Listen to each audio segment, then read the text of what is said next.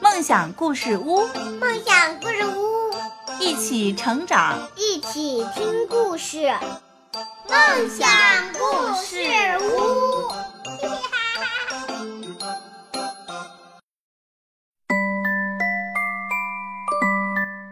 小朋友们，大家好，欢迎收听梦想故事屋。我是梦想，我是梦想的妈妈。竖起你的小耳朵，来听今天晚上的故事吧。今天晚上故事叫做《找到一个好朋友》。一个秋天的早上，天气好极了，青蛙弗洛格在树林里散步。他看到树上的树叶，有的变成了金色，有的变成了橙色，还有的变成了棕色。这个世界真是太美了！我不要离开这个世界。嗯，对，在这一片美丽的色彩中，他突然发现有个东西躺在草丛里。弗洛格走到跟前一看，原来那里躺着一个小棕熊。他穿着一件红色的毛衣，睁着一双又圆又亮的黑眼睛，脸颊上还挂着一滴眼泪。弗洛格小心翼翼地把它捡了起来。哈，它真可爱。我要把它带回家给我的好朋友看，对，让他跟我住在一起，永远都不要离开。然后弗洛格就把小熊紧紧地搂在怀里，带着他的这个小小的新朋友朝家走去了。小猪问：“ 嗯，怀里抱着什么呀？”弗洛格回答说：“我的新朋友是我在树林里找到的。”小猪又问：“嗯，那你打算拿它怎么办呀？”它孤零零的，所以我打算让它跟我住在一起。野兔也跑过来说：“嗯，让我看看。”野兔的耳朵最灵了，嗯。野兔宣布说：“什么呀？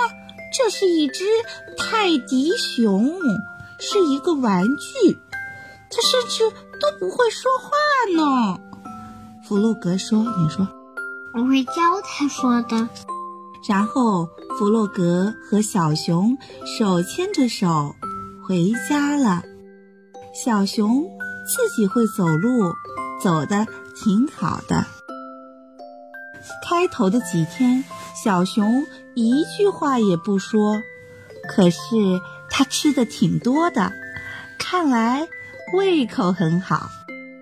每天晚上睡觉之前，弗洛格都会给小熊讲童话故事，还教它学几个单词，像草地呀、天空呀、啤酒呀、颜色呀、移动呀。床铺呀，等等。那些天里，白天他们一起玩足球和许多有趣的游戏。到了晚上，他们就一起画画，画了好多漂亮图画。就这样，他们度过了一段快乐的时光。渐渐的，小熊开始说话了。一天。弗洛格问他：“小熊，你到底从哪儿来？”小熊说：“从那边，从那边。”嗯，小熊用它的爪子指了指那个方向。野兔听到他们的谈话，惊讶极了。野兔问：“它真的会说话吗？”